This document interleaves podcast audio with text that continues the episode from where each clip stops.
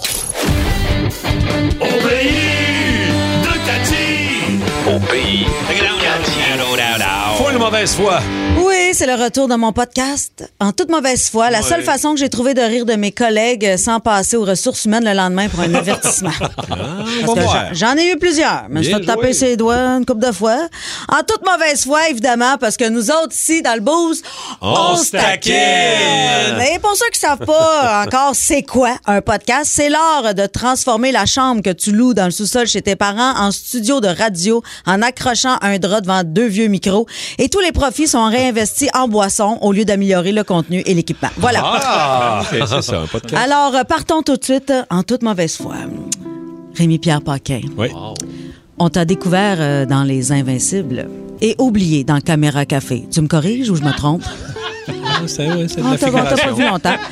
Rémi, la fierté de la Mauricie. Ça fait plus de 15 ans que tu es porte-parole du centre euh, Laurent Roland Bernard Bertrand, c'est quoi? Ça, Roland Bertrand. Bertrand, oui. Laurent Bertrand qui est euh, comment? Roland Bertrand? Roland Bertrand, OK, je ouais. savoir si tu le savais. Oui. Pour aider les plus démunis, hein? Et ça paraît que t'aimes aider les démunis, ça paraît que t'as un bon cœur, euh, on le voit dans ta face quand tu te forces pour parler avec Étienne Phoenix. Étienne qui te regarde avec les yeux d'un enfant qui rencontre passe-partout. En essayant de récupérer ce qu'il peut. Eh oui. Oh, c'est beau, ça. Dans tes euh, passe-temps, euh, Oui. t'as beaucoup, tu fais beaucoup d'activités, à part essayer euh, d'être plus beau que ton frère, plus Ouais. riche que ton frère, avoir Ça plus d'hélicoptères que ton frère. Tu fais aussi des collections de petits chapeaux. Oui, C'est divertissant. exact. Ce que les auditeurs aimeraient savoir, c'est quand tu files à toute allure sur ta motoneige. Tout à l'heure.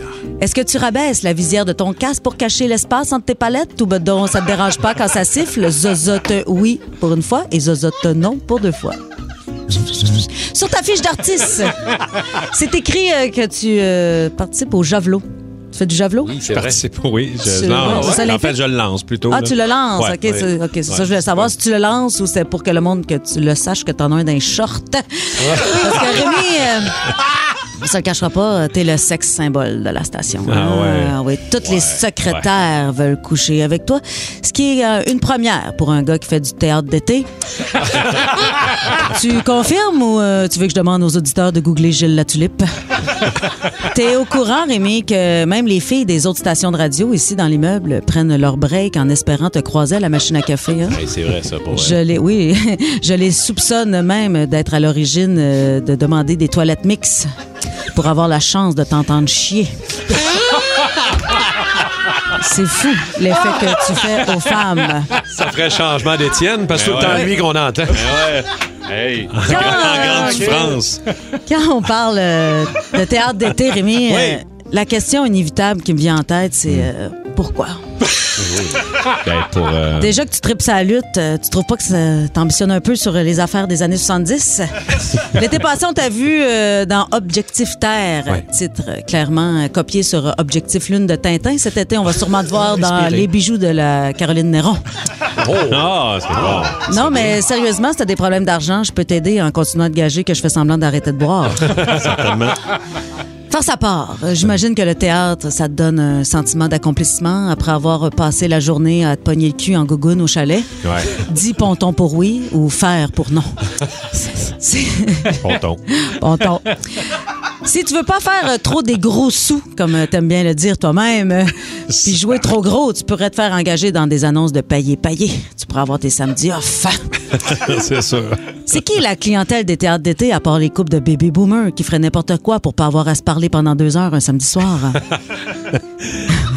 Non, mais d'après toi, qu'est-ce qui attire le public au théâtre d'été? La performance artistique, l'amour de l'art, euh, la mise en scène ou le souper spaghetti qui vient avec ton ticket? Passe-moi le parmesan cheap pendant que tu penses à ça. Merci Rémi d'avoir participé à mon podcast et n'oublie pas que malgré mes chienneries, je t'aime beaucoup, beaucoup. Ce qui est juste deux beaucoup euh, de moins qu'Étienne Phoenix, qui lui t'aime beaucoup, beaucoup, beaucoup, beaucoup. et la prochaine fois, on va parler du fait que Étienne Phoenix, d'ailleurs, veut coucher avec toi, Rémi Pierre. Et là, je dis pas oui. coucher dans le sens sexuel. Non, attention. Non, non, Il n'y a rien de Là-dedans. Non, non, non, Non, non. Plus, coucher plutôt euh, dans le sens de coucher dans une tente, dans la cour et lire des bandes dessinées avec des flashlights et manger des crottes de fromage en rigolant comme deux jeunes jouvencelles. Il en rêve, le pauvre petit. Oh, tellement. 94.3. Énergie.